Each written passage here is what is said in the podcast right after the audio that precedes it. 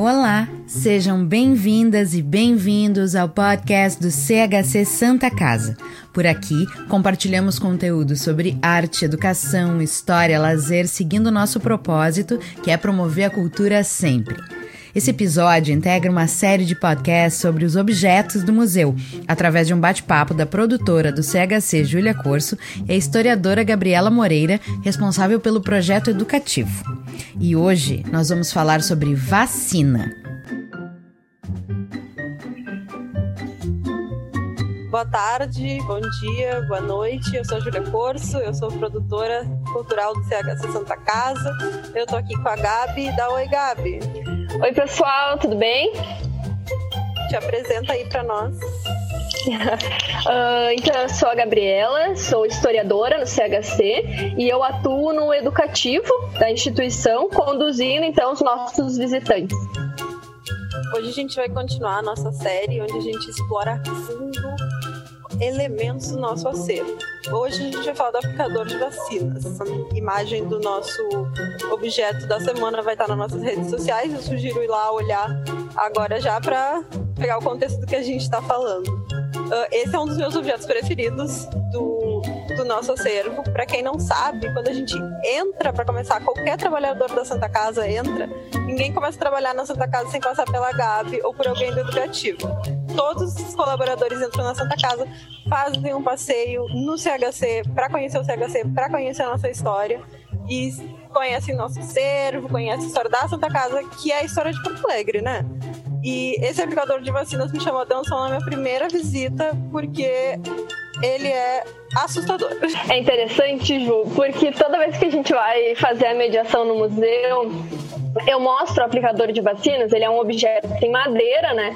Numa extremidade ele tem várias agulhas e na outra extremidade, quando tu, tu puxa, né, a pressão que aquilo vem geralmente aplicado na região das nádegas ou das coxas, aí então era, era feita a vacina. E aí o pessoal, quando tá, tá fazendo a visita, eles olham aquele monte de agulha e pensam, né, isso nas coxas, né, na, nas nádegas, é muito doído. Então sempre vem aquela expressão, ui, uma vacina disso, ai.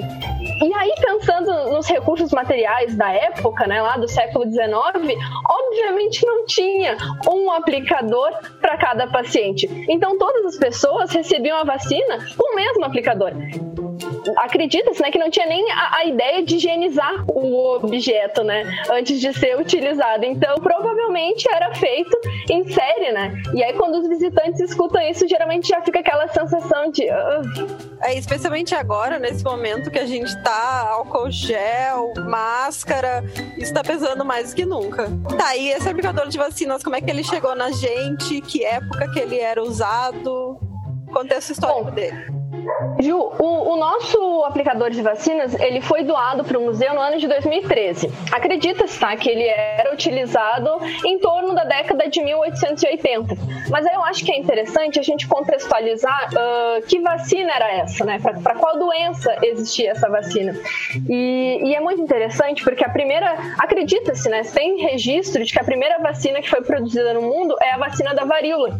E isso aconteceu no finalzinho do século XVIII quando um médico inglês percebeu que as pessoas que trabalhavam com a ordenha de, de animais, de vacas, não contraíam a varíola da mesma forma que as pessoas que não trabalhavam.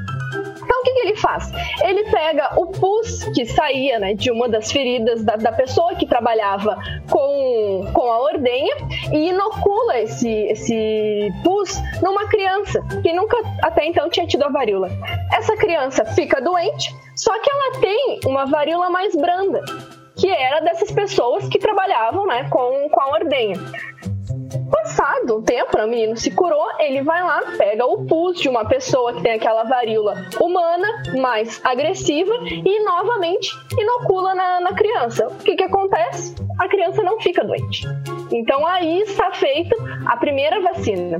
E esse era o, o, o processo que acontecia em diversos países do mundo, né? Depois, quando isso se propagou. Então, para te ter uma ideia, aqui no Rio Grande do Sul do século XIX, década de 1840, mais ou menos, quando a vacina começa a, a ser feita, se tinha registro desse procedimento. Então, se a gente pega os relatórios lá da província, aonde o, o governador, na época o presidente da província, falava sobre a vacina, ele cita uh, todo esse processo que foi feito lá na, na Inglaterra.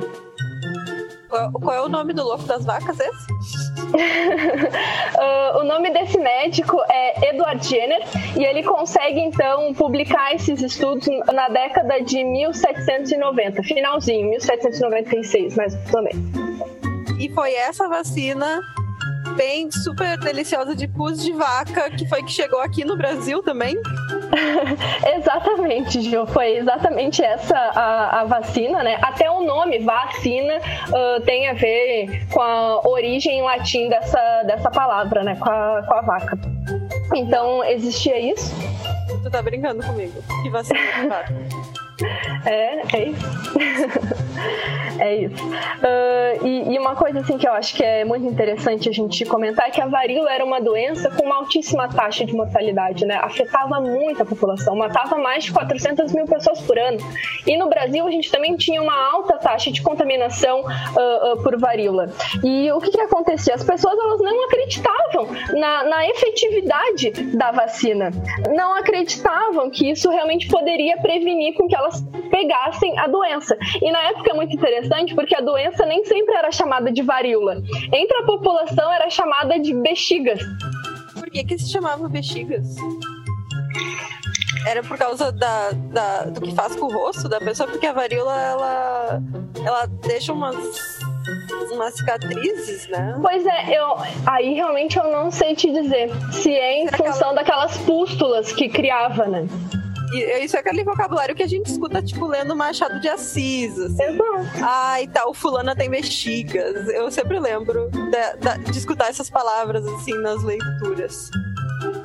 É, a, a bexigas, então, é fazendo referência à, à varíola. E é muito interessante porque se a gente pega década de 1840, vamos imaginar, só tinha um hospital, que era Santa Casa em Porto Alegre. Nas demais regiões, não tinham pessoas habilitadas para fazer a aplicação dessa vacina. Até esses próprios documentos dos governadores falam que nos interiores do, do estado, quem fazia essa aplicação eram os professores nas aulas públicas que existiam. thank you Então também tinha toda essa questão de não ter pessoas uh, adequadas para tratar, para fazer a aplicação e até mesmo para uh, fornecer o, o, o pus, né, o, o, resíduo, enfim, o antígeno que era utilizado para a vacina. Pensando né, na, na Santa Casa e pensando na varíola, que é uma doença altamente contagiosa, para a gente ter uma ideia, só na década de 1870 que a gente tem dentro da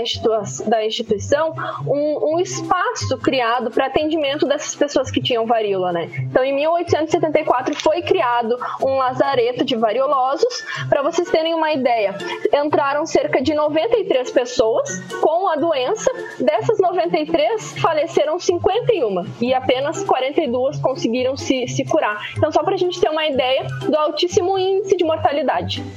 O que, que é um lazareto? É um lugar o lazareto de variolosos uh, é um nome dado para esse espaço de isolamento para tratamento só das pessoas que tinham uh, a varíola. Tipo colônia Como se fosse uma enfermaria. Tipo aquele lugar que botava as pessoas que tinham peste bubônica, assim? tipo isso. Não, não era. O que, que era? Era lepra. Lepra que eles separavam as pessoas. Daí a questão da lepra, a gente vai ter o Hospital Colônia Itapuã, Ju, que foi um espaço. Hospital de lepra aqui? Sim, em, em, próximo de Viamão, Hospital Colônia Itapuã. É um hospital de isolamento também, onde os portadores da Hanseníase, né, da lepra, eram enviados. E, e, a, e tu comentou sobre a, a, peste bubônica, né? É muito interessante porque no início do século XX nós tínhamos muitos casos de peste bubônica. Tanto que uh, a criação dos institutos soroterápicos para a produção de vacinas e soros para tratar a varíola, para tratar a peste bubônica e para tratar a, a, febre amarela. Esses institutos soroterápicos, uh, em 1899, foi criado um na fazenda de Butantã, em, São Paulo, existe até hoje, é o Instituto Butantan, e em 1900 foi criado o Instituto Soroterápico Federal na Fazenda de Manguinhos, que posteriormente virou o Instituto Oswaldo Cruz, e hoje é a Fundação Oswaldo Cruz, né? Mas a peste bubônica não tem vacina até hoje, né? Não porque a peste bubônica ela é passada pela pulga do rato. Então o Oswaldo Cruz ele liderou, né, um, um, projeto de exterminar com os ratos, né? Assim como a febre amarela é transmitida por um mosquito e aí teve toda aquela campanha no Rio de Janeiro, né, também liderada por ele, que foi ficou conhecida como a campanha de, de mata mosquitos, né? Ele que lidera toda uma reforma sanitária em função dessas doenças. É, aquilo que a gente tinha falado antes, né? Limpeza igual a menos contaminação. Mas me conta uma coisa que eu fiquei curiosa mesmo. Se era funcionava a vacina, tinha eficacidade mesmo assim, sem lavar, sem colocando numa pessoa na outra, mesmo assim era melhor que nada? Ju, essa tua pergunta é muito interessante porque a gente pode olhar para aquele dado uh, da, da taxa de mortalidade, né? De 93 pessoas, 42 conseguiram se, se salvar da, da varíola da bexiga. Certamente não era um tratamento mais eficaz como a gente tem em tratamentos e vacinas hoje, mas era a forma de tratar a doença que se existia no período. Uh, assim como talvez limpar a cidade de ratos não fosse a forma mais eficaz quando a gente pensa hoje, mas naquela época, no iníciozinho do século XX, era a forma como tinha de se tratar essas doenças endêmicas, né?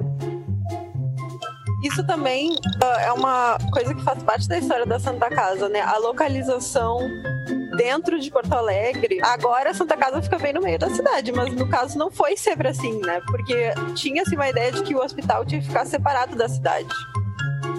Sim, isso, isso acontece justamente porque na época, né, se imaginavam que a maioria das doenças, porque não se conheciam muitas doenças, eram transmitidas através dos miasmas, daqueles ares fétidos que impregnavam o ar e aí pela respiração as pessoas ficavam doentes. O que, que acontece? Se a doença está no ar, o lugar onde maior a gente vai ter a concentração dos miasmas são nos hospitais, nos abatedouros, nos cemitérios, aonde as pessoas, né, estão, aonde há morte. E aí justamente a ideia, né, de quando se construiu uma Santa Casa em Porto Alegre, fazer ela num espaço afastado do centro populacional e sobre uma colina, para que levasse, né, esses áreas uh, de morte para longe. Aí quando a gente fala assim de revolta da vacina, essas coisas, é desse aplicador de vacina que a gente está falando, porque eu acho ele assustador e eu não sei, eu acho que eu estou começando a entender por que, que eles se revoltaram.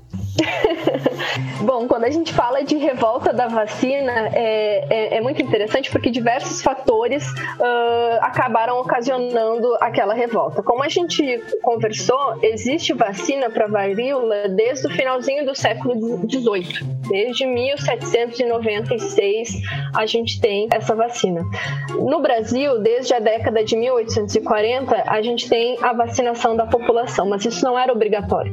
E aí a gente tem toda essa questão de as pessoas não acreditarem na, na eficácia da vacina. A gente tem toda uma questão política de, de confrontos né, com a forma como se entendia as doenças. Né? A gente está falando ainda muito daquela questão dos miasmas, e aí a gente traz uma outra forma de tratamento que é a, a, vacinação e como a gente viu, não era uma vacinação feita de forma que não fosse dolorosa, né? Era doloroso, criava pus, a pessoa tinha que retornar no médico para fazer a higienização do, do, do, pus que criava quando se tomava vacina.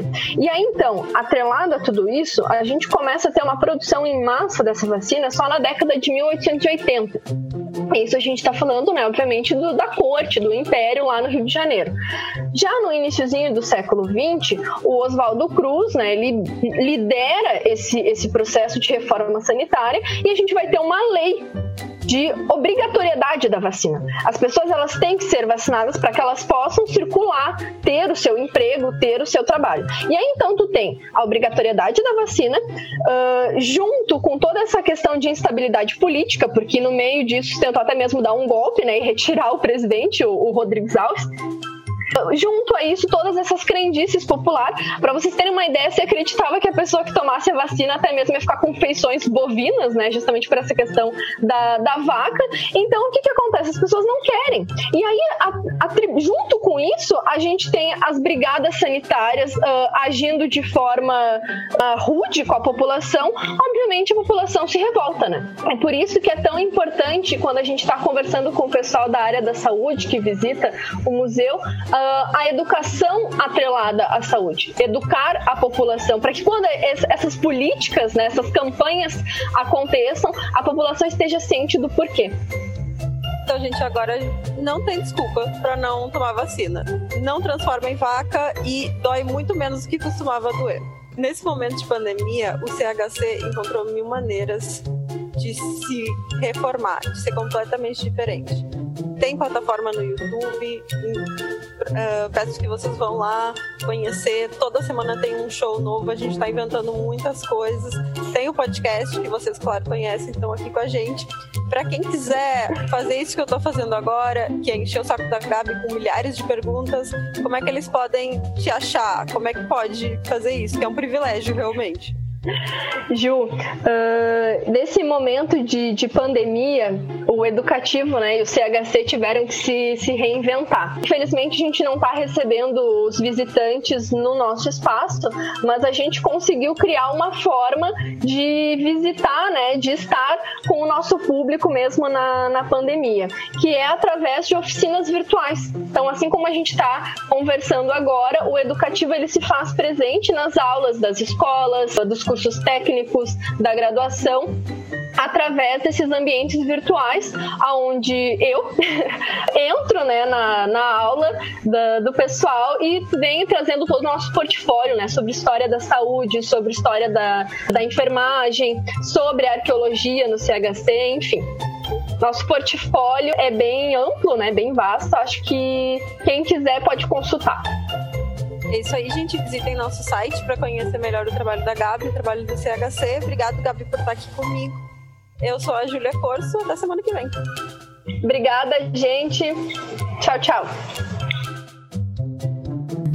E esse foi mais um episódio do podcast do CHC Santa Casa, que contou com um bate-papo entre a produtora do CHC Júlia Corso e a historiadora responsável pelo projeto educativo, Gabriela Moreira.